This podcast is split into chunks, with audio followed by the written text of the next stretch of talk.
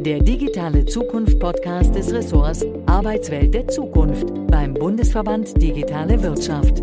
Mehr Infos unter www.bvdw.org/adz. Hallo und herzlich willkommen zum Digitale Zukunft Podcast unseres Ressorts Arbeitswelt der Zukunft beim Bundesverband Digitale Wirtschaft.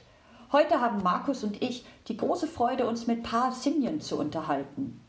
Pa ist Managing Partner bei Gallup Europe. Gallup steht für Meinungsumfragen, Zahlen, harte Fakten und ganz, ganz, ganz viel Expertise. Und so wie ich es verstanden habe, hilft Pa dabei, Unternehmen diese Zahlen und Fakten zu nutzen. Genauer gesagt, dafür zu nutzen, die wissenschaftlichen Erkenntnisse aus der Verhaltensökonomie und der Entscheidungsfindung, um Führungskräfte zu befähigen, Verhaltensänderungen in ihren Organisationen voranzutreiben. Das klingt schwierig, aber auch enorm spannend. Wir freuen uns deswegen ganz besonders darauf, mit dir heute sprechen zu können. Hallo Pa. Hallo. Lass mich gleich mal mit einer Frage ins Thema einsteigen. Und zwar wissen wir ja, dass Gallup jedes Jahr den Engagement Index herausgibt und damit ein, ein Unternehmen den Puls in Sachen Arbeitskultur erfasst. Und wie uns würde doch mal interessieren, was sind denn für dich diesmal mitten in Corona die wichtigsten Trends, die aus diesem Index herausgekommen haben? Gibt es zum Beispiel irgendetwas, was dich überrascht hat? Absolut. Vielen Dank für die Frage, Janika. Und in der Tat waren, äh, waren alle besonders äh, spannend auf die Ergebnisse dieses Jahr. Äh, wir machen ja die Studie seit gut 19 Jahren hier in Deutschland und das immer Interesse, aber im Rahmen der Covid-Krise äh, ähm, war besonders viel Interesse. Hat sich denn was verändert? Ähm, also vielleicht, was sich nicht verändert hat, um da anzufangen, ist die erlebte Führung. Also wie engaged Menschen bei der Arbeit sind.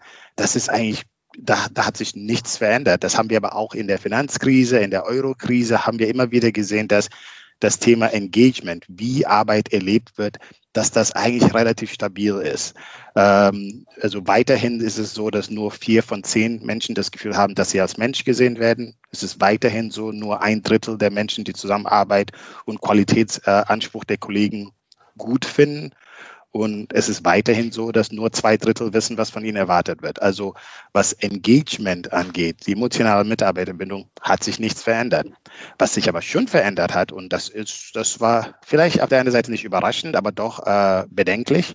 Das Thema Wohlergehen hat drastisch ähm, äh, abgenommen. Also deutlich mehr Menschen empfinden die Arbeit als ähm, ja, Stress verursachend. Also heißt, äh, viel mehr Menschen haben das, geben das, geben an, dass sie das Gefühl haben, ausgebrannt zu sein.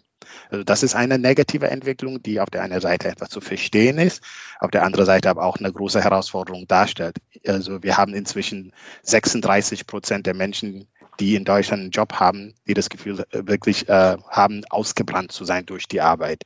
Also da ist wirklich Gefahr. Ähm, was sich auch verändert hat, ist die Wechselbereitschaft.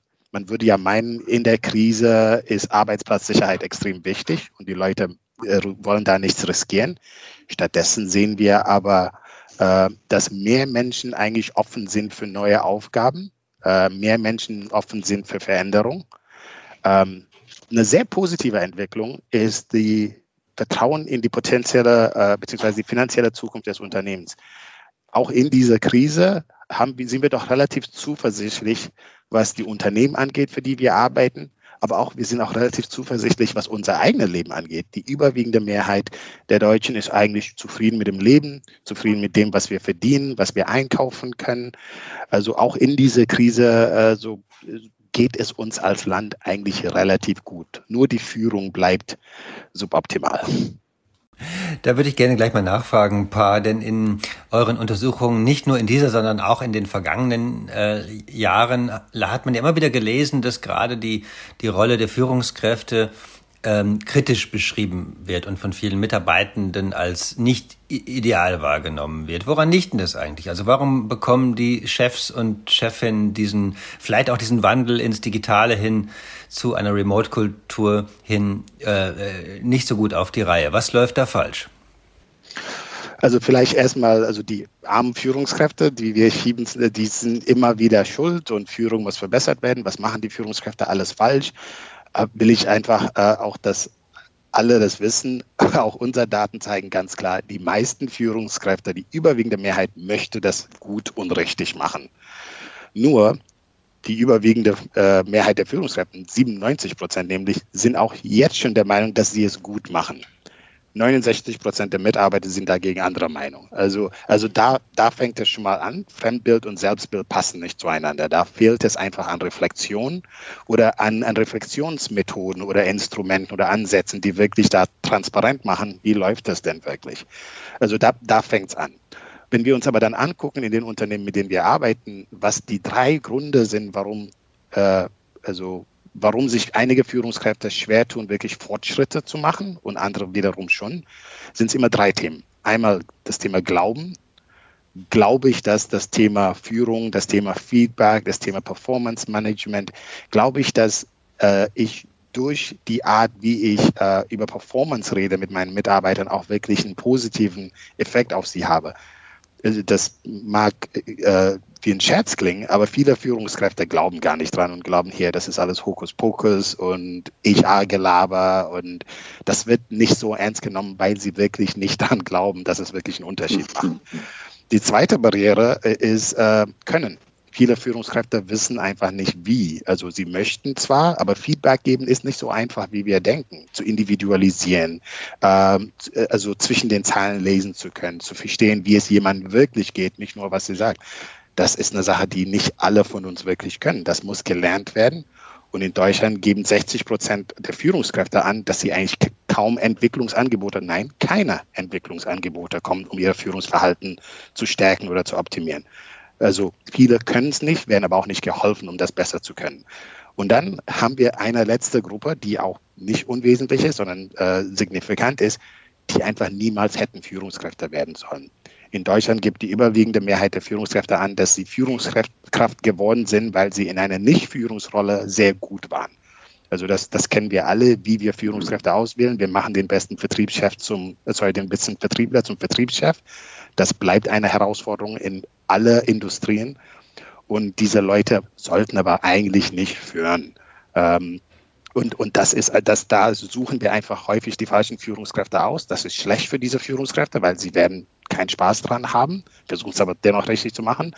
Aber noch schlimmer ist es natürlich für die Geführten, für die Mitarbeiter, weil sie eine Führungskraft haben, der vielleicht hochgradig kompetent inhaltlich ist, aber wirklich dieses Führungsverständnis, dieses Führungstalent nicht unbedingt mitbringt.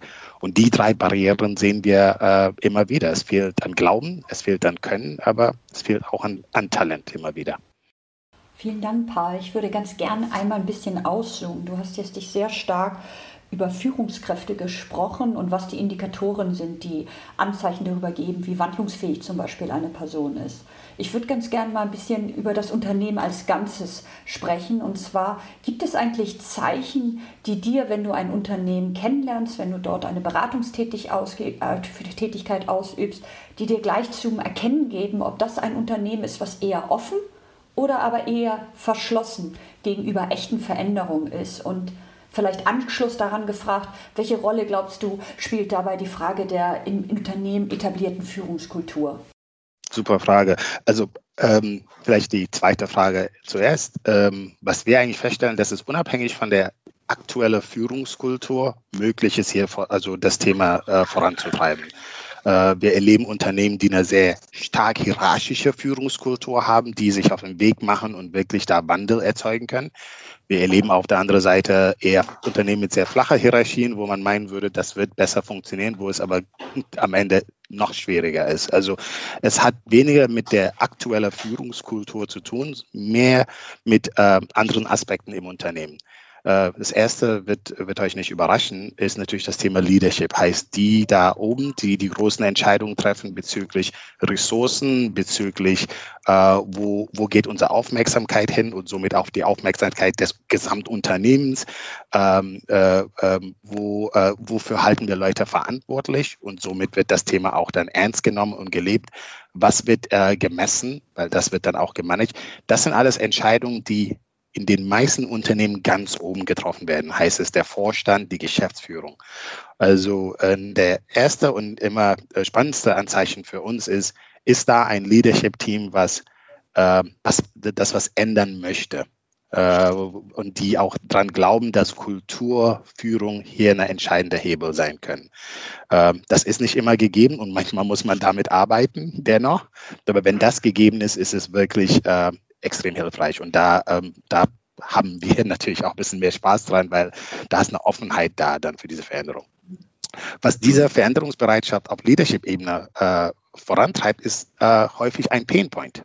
Also, also ohne ein Painpoint, ohne wirklich diese, you know, äh, dass irgendwas wehtut, nämlich, also wir wachsen nicht genug, wir verlieren Talente, wir haben zu viele äh, ähm, Qualitäts, äh, ähm, äh, ähm, äh, zu, zu viele Fehler in der, in der Produktion, zu viel Ausschuss.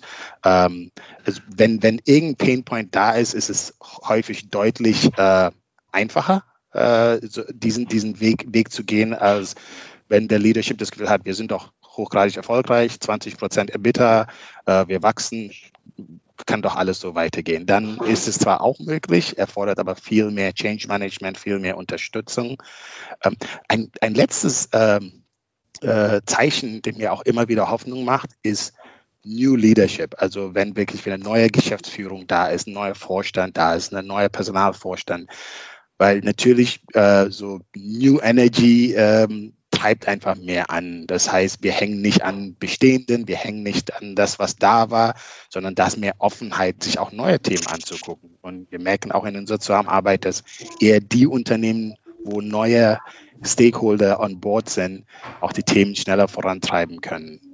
Das wären so Themen, auf die ich eigentlich immer gucke, um das Gefühl zu haben, okay, wird das hier wirklich auch schnell vorankommen oder wird das doch ein bisschen mehr Aufwand und Arbeit? Um vielleicht auf einen ähm, speziellen Aspekt zu kommen, paar, ihr betont ja als Gallup immer wieder, wie wichtig eine Stärkenorientierung ist, ja, und dass eine konsequente Stärkenorientierung dann auch viele der Probleme lösen würde, über die wir schon gesprochen haben. Was heißt das eigentlich und äh, wie weit sind deutsche Unternehmen da? Ja, was, was heißt das? Stärkenorientierung ist wenn man weit zurückgeht in die Antike, ob es die Philosophen ist, das Thema Know thyself, kenne deine Stärken. Also eigentlich sagen alle Philosophen, Psychologen, äh, Organisationspsychologen ganz klar, alles fängt eigentlich mit dem Self-Awareness an. Also um andere zu bewegen, muss ich mich erstmal kennen und verstehen. Um andere zu beeinflussen, muss ich erstmal wissen, warum ich das mache und wer ich bin. Das ist eigentlich Common Sense, das wissen wir alle, dass es immer bei einem selber anfangen muss. In der Realität ist es aber nicht so einfach für Menschen. Äh, wir haben eine grundsätzliche Negative Bias. Äh, Menschen gucken eher auf das, was nicht läuft, als das, was läuft. Äh, das ist ein, ein Schutzmechanismus aus, aus unserer Evolution. die, die Menschen in der Evolution, die positiv optimistisch waren, die haben nicht überlebt. Also die haben sich etwas angehört, was wie eine Schlange klingt und haben gedacht, vielleicht ist es keiner, die sind gestorben. Überlebt hat unsere Rasse, nämlich die, die sehr von Angst getrieben ist, sehr negativ ist, immer drauf guckt, was nicht funktioniert und was, also was, was, was nicht läuft. Und so leben wir auch heute. Wenn wir in Deutschland 100 Menschen fragen, hier ist eine Liste deiner Top 10 Stärken, hier ist eine Liste deiner Top 10 Schwächen, auf welche Liste guckst du zuerst? Sieben von zehn gucken erstmal auf die Liste mit den Schwächen. Also wir haben so ein Negative Bias, dass wir immer erst dahin gehen wollen, wo es nicht schön ist oder da gucken wollen. Und es hat uns auch gut getan und gut geholfen.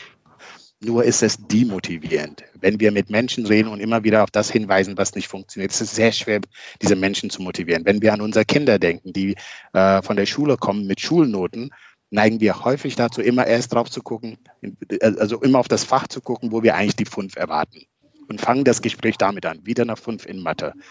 Aber die Eins in Geschichte wird viel später erst erwähnt. Äh, und dann ist es natürlich schwer, das Kind äh, da wirklich dann auch zu motivieren, weil wir erst negativ begonnen haben.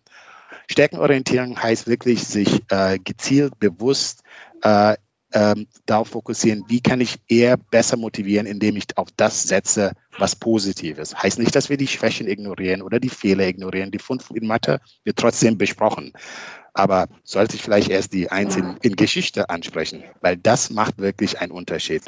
Und beim Thema Führung in Unternehmen merken wir einfach, dass die Führungskräfte, die eine Stärkenorientierung an den Tag legen, ihre Mitarbeiter viel besser emotional binden, heißt engagen, Aber auch wenn wir an das Thema Stress denken, dass wir auch da erleben, wenn ich eine Führungskraft ha habe, der mir hilft, meine Stärken zu kennen, äh, auch im Performance Management eher auf Stärken setzt, das, das setzt einfach positive Kräfte frei, frei und das motiviert. Und da sehen wir auch in den Daten, dass die Unternehmen, die so geführt werden, die Mitarbeiter, die ihre Mitarbeiter stärkenorientiert führen, dass äh, dadurch entsteht bessere Performance, bessere Motivation, bessere Wohlergehen und noch wichtiger vielleicht als alles Spaß bei der Arbeit. Hm, jetzt ist das, was du gerade beschrieben hast, in vielen Unternehmen äh, wahrscheinlich, zumindest in der Vergangenheit, gesehen worden als ein typisches HR-Thema. Ja, dasselbe gilt vielleicht auch für Stichworte wie Wellbeing oder du hast es vorhin angesprochen, Überlastung oder Mitarbeiterzufriedenheit. Also so klassische, in Anführungsstrichen, weiche Themen, äh, wo vielleicht viele, viele im Management äh, auch sagen, das, darum kümmert sich ja HR, das ist gar nicht unbedingt mein Thema. Unser Eindruck ist, es hat sich jetzt zu Corona Zeiten ein bisschen geändert. Also vor allem das Thema Wellbeing ist ja auch sehr stark auf die Agenda auch von, von anderen C-Level ähm, ähm, gewandert. War, warum ist das so und ist das gut? Das ist absolut so. Das kann ich auch aus also persönlicher Erfahrung äh, wirklich teilen, wenn ich jetzt äh, mir anschaue, von wem wir zum Beispiel kontaktiert werden. Also natürlich immer, also viel, ein großer Teil unserer Arbeit ist im Bereich Personal äh, verankert werden wir viel kontaktiert von, von Kollegen im, im Personalbereich, aber zunehmend auch andere, andere Rollen und andere Funktionen. Also ähm, ob es der, der CFO ist, der sich fragt, wie, wie, wie, kann ich vielleicht doch über Kultur äh, Kosten kontrollieren oder CEOs, die sagen, wie, wie kriegen wir eigentlich Performance Management hin, wenn wir die Menschen gar nicht mehr sehen, wo wir nicht mehr über das Präsenz eigentlich ähm, äh, Transparenz darüber haben, ob jemand was macht oder nicht. Da wird es auf einmal wichtiger, genau die Themen, über die wir reden, äh, richtig zu machen, nämlich Feedback zu geben, nämlich zu individualisieren, nämlich zu coachen. Äh, wenn ich die Leute nicht jeden Tag sehe, dann ist auf einmal klar, oh, da ist doch Bedarf an Austausch, an regelmäßigen Austausch, an strukturierten Austausch, an zielorientierten Austausch. Das Beispiel klare Erwartung zum Beispiel. In Deutschland wissen äh, fast 40 Prozent der Menschen nicht 100 Prozent, was von ihnen bei der Arbeit erwartet wird. Mhm. Das wird natürlich noch, also dieser, dieser Führungsversäumnis, der immer da war, der rückt in den Vordergrund, wenn wir, weil ich als Führungskraft merke, oh, wissen, weiß ich überhaupt, was die machen? Wissen sie überhaupt, was sie von mir erwarten? Da stellen sich Vorstände auch wirklich selber diese Frage, sie hinterfragen selber ihre eigene Führungseffektivness. So. Und das, das schafft momentan eine aktuelle Chance in, in Deutschland, würde ich sagen, weil einfach mal die, die Mehrheit oder sorry, der, der Mehrwert von guter Führung deutlicher wird auf allen Ebenen. Ähm, und ähm, Corona schafft auch äh, mehr Wechselbereitschaft, wie ich vorhin schon gesagt habe. Und das ist auch nochmal ein Handlung, das erzeugt Handlungsdruck bei Unternehmen.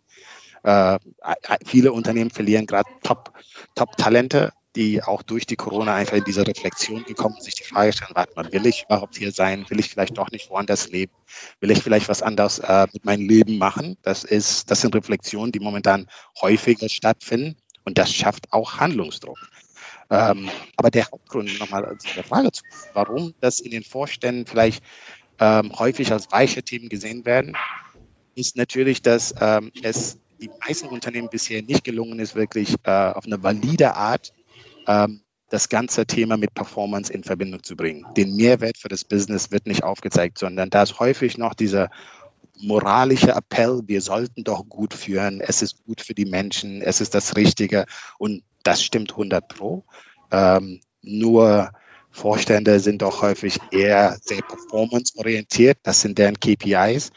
Und was es vielen Unternehmen noch nicht gelungen ist, äh, ist wirklich da das Thema Kultur, Verhaltensweisen, Engagement da wirklich auch als KPI auf der Ebene zu verankern, was übrigens natürlich möglich ist, was wir zum Beispiel bei Gallup mit vielen Unternehmen machen. Und es gibt auch viele Unternehmen, die da diese People Analytics so weit äh, im Griff haben, dass sie auch wirklich aufzeigen, welcher Wert hat Coaching für unsere Kreativität, Produktivität, Fehlerkultur und all diese Outcomes, die für die Vorstände doch wichtig sind. Und wenn das aufgezeigt wird, sind Vorstände in der Regel unsere besten Freunde, weil sie dann sehen, ach, damit kann ich wirklich Kennzahlen ändern, bewegen.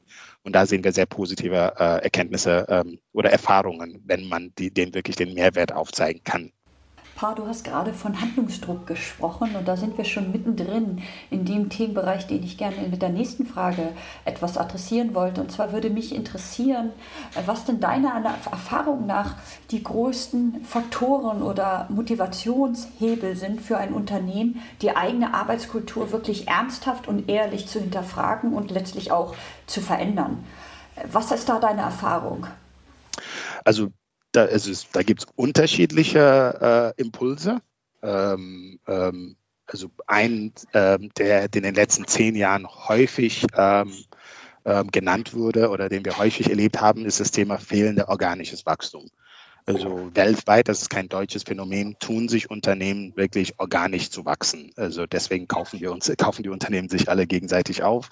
Also hat man trotzdem wachsen, ohne organisch zu wachsen. Äh, und daher der Scherz auch, dass wir es irgendwann auf der Welt nur noch drei Unternehmen gibt oder auch nur, nur Amazon werden wir sehen. Ähm, aber fehlende organisches Wachstum stellt für viele Unternehmen einfach eine Herausforderung dar.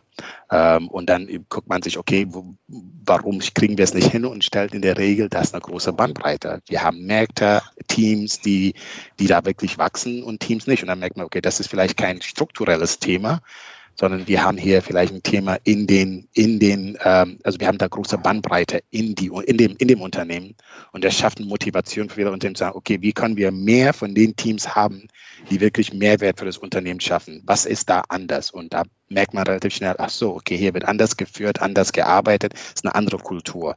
Wie kriegen wir mehr davon? Ein, anderes, äh, ein, ein anderer Treiber ist äh, die Globalisierung. Ähm, das läuft natürlich schon länger, aber es, die, es wird immer deutlicher, dass es Unterschiede in der Führungskultur gibt. Äh, diese globalen Benchmarks, die wir alle äh, zunehmend sehen, zeigen auf, dass es auch Einfluss auf Outcomes hat. Und wenn wir uns vergleichen können, schafft das auch immer so ein Drive, okay, wenn ich sehe, dass andere das besser machen, dann will ich es auch so gut machen. Und viele deutsche Unternehmen gucken sich auch globale Unternehmen, die sehr erfolgreich sind, an und sehen, okay, sie sind teilweise erfolgreich durch die Kultur. Und wie können wir auch äh, das, das hinkriegen?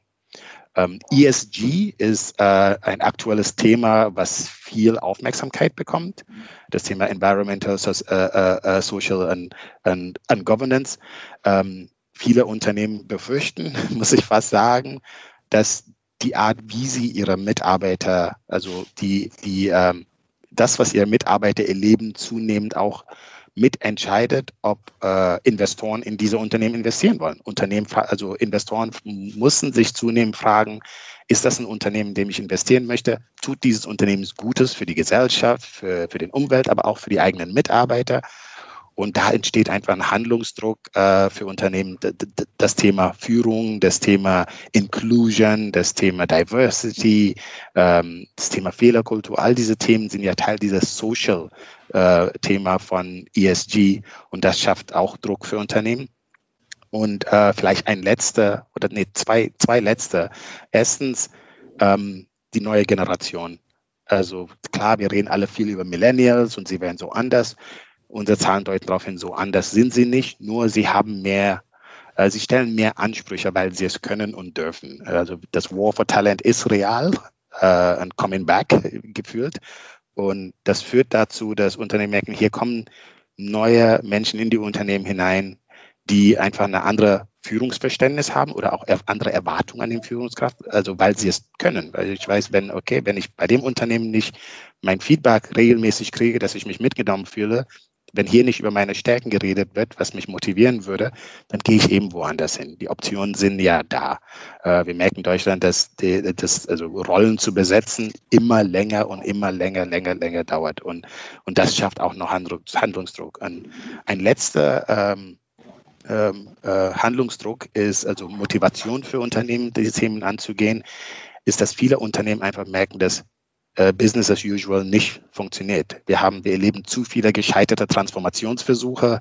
Es wird Millionen reingesteckt in Transformationen, die am Ende äh, nicht das Ergebnis liefern, was man sich erhofft hat. Man investiert unheimlich viel in Technologie und die Adoption Rates in den Unternehmen heißt, inwiefern das auch überhaupt genutzt wird, ist miserabel. Das heißt, viel Geld wird investiert und da tut sich nichts. Und äh, bei all dieser gescheiterten Transformation merken viele Unternehmen, okay, es hat weniger mit der Strategie zu tun, sondern auch einfach mit der Kultur. Die Ideen waren super, Nur die Leute haben nicht mitgemacht. Und deswegen mussten wir auch an das Thema Arbeitskultur, Führungskultur arbeiten. Und dadurch wird es ernsthaft hinterfragt in vielen Unternehmen. Hm, zum Schluss würde ich gerne nochmal an das Thema Globalisierung anknüpfen, das du ja angesprochen hast. Ihr erhebt eure Zahlen und Studien ja weltweit. Ähm, wie steht denn Deutschland eigentlich im internationalen Vergleich da, wenn es um die Modernisierung der Arbeitskultur geht? Und gibt es äh, auch vielleicht Dinge, die wir richtig machen? Gibt es da auch was, äh, was dir Hoffnung macht, Pa? Also es gibt viel, was mir Hoffnung macht. Es gibt auch viele Dinge, die wir richtig machen. Ähm, äh, wenn es darum geht, Mitarbeiter, das klingt jetzt ein bisschen negativ, aber ich sage es dennoch, wenn es darum geht, Mitarbeiter zufriedenzustellen sind wir sehr, sehr gut. Äh, 92 Prozent der Menschen in Deutschland sind relativ zufrieden mit dem Job. Ähm, ähm, wenn es darum geht, äh, äh, Arbeitsplatzsicherheit zu garantieren. Äh, wenn, wenn, es darum geht, Planungssicherheit also, äh, sicherzustellen. Bei solchen Themen sind wir eigentlich wirklich sehr gut weltweit und werden übrigens auch weltweit dafür geschätzt, auch wenn wir Deutschen äh, Deutschland immer wieder kritisieren. Ähm, von außen äh, finden andere Länder Deutschland toll. Also das, das will ich vielleicht auch mal, mal was sehr Positives zu sagen. Das vergessen wir immer wieder. Mhm. Also die ganze Welt schaut, schaut eigentlich häufig sehr neidisch auf uns. Wenn wir aber über das Thema Engagement und Führung und Arbeitskultur sprechen, muss man ehrlich sagen, dass wir da im unteren, also da, also höchstens im Mittelfeld, aber eher eigentlich im unteren Mittelfeld äh, sind. sind. Ähm, da gibt es andere Unternehmen, also andere Kulturen, andere Länder, die in die Themen Führung viel mehr investieren, auch einfach Geld. Äh, denkt man an das Thema Coaching, was ein sehr effektives Mittel ist, um die Führungskultur ähm, äh, zu verbessern.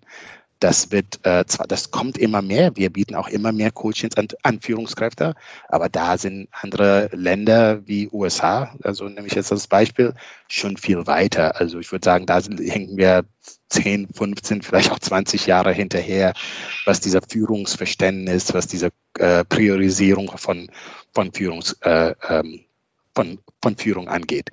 Ähm, um ehrlich zu sein, sind wir auf keinem keinen guten Weg. Also wenn man sich die Zahlen anschaut, und wir erheben das, wie schon gesagt, seit 20 Jahren, hat sich relativ wenig getan. Äh, wir bleiben weit unter eigenen Möglichkeiten zurück. Also wenn man sich die erlebte Führung in Deutschland anschaut, muss man sagen, es sind wir ein Laden voller ähm, Untapped Potential. Also wirklich das Potenzial liegt brach.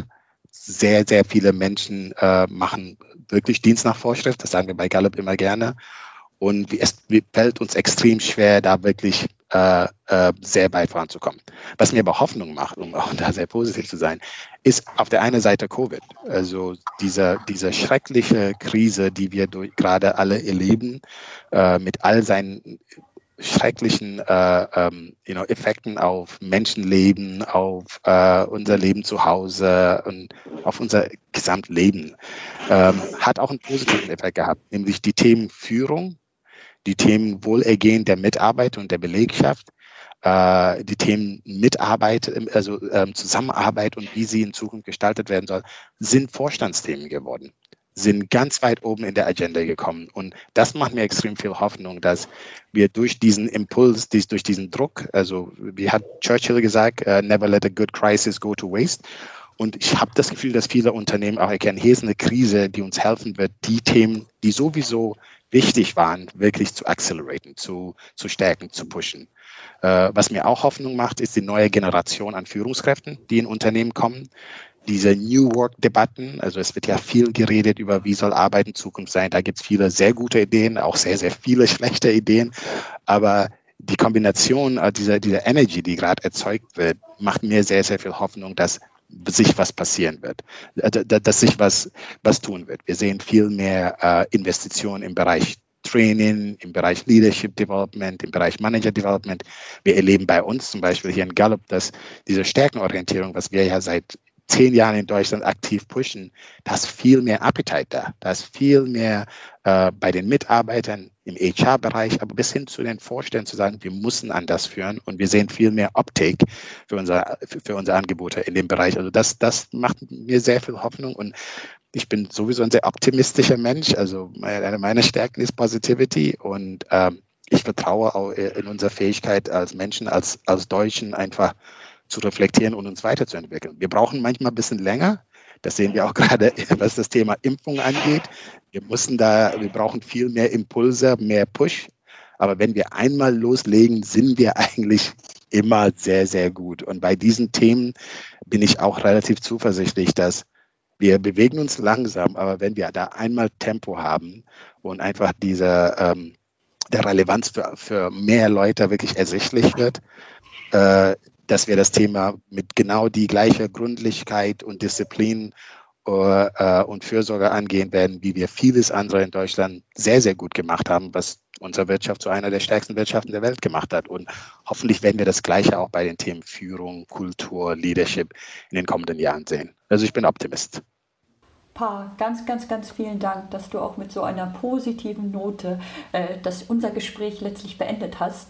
Der Gallup Strength Finder attestiert mir auch Positivity als eine meiner Kernstärken und deswegen freut mich das so wahnsinnig, dass du jetzt gerade zum Ende nochmal dargelegt hast, wie viel Potenzial wir hier in Deutschland haben und wie gut die Weichen eigentlich gestellt sind, Arbeitskultur, Führungskultur nachhaltig zu verändern. Und wir freuen uns ganz doll, weiter von dir dahingehend Impulse zu bekommen und auch den Dialog im, in unserem Ressort Arbeitswelt der Zukunft weiter zu führen. Also ganz, ganz vielen Dank, Pa, für deine Ideen, die Zahlen und Fakten, die du mitgebracht hast. Die waren wahnsinnig bereichernd und dass du deine Gedanken hier so offen mit uns geteilt hast.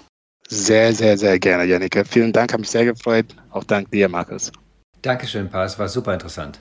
Ja, und unseren Hörern möchten Markus und ich ganz, ganz herzlich an dieser Stelle danken, dass, äh, dass ihr alle eingeschaltet habt und nochmal darauf hinweisen, dass es weitere Informationen sowohl zu unserem Ausschuss Arbeitswelt der Zukunft, aber auch ganz, ganz viele weitere spannende Podcasts auf unserer Internetseite äh, www.bvdw.org/adz gibt.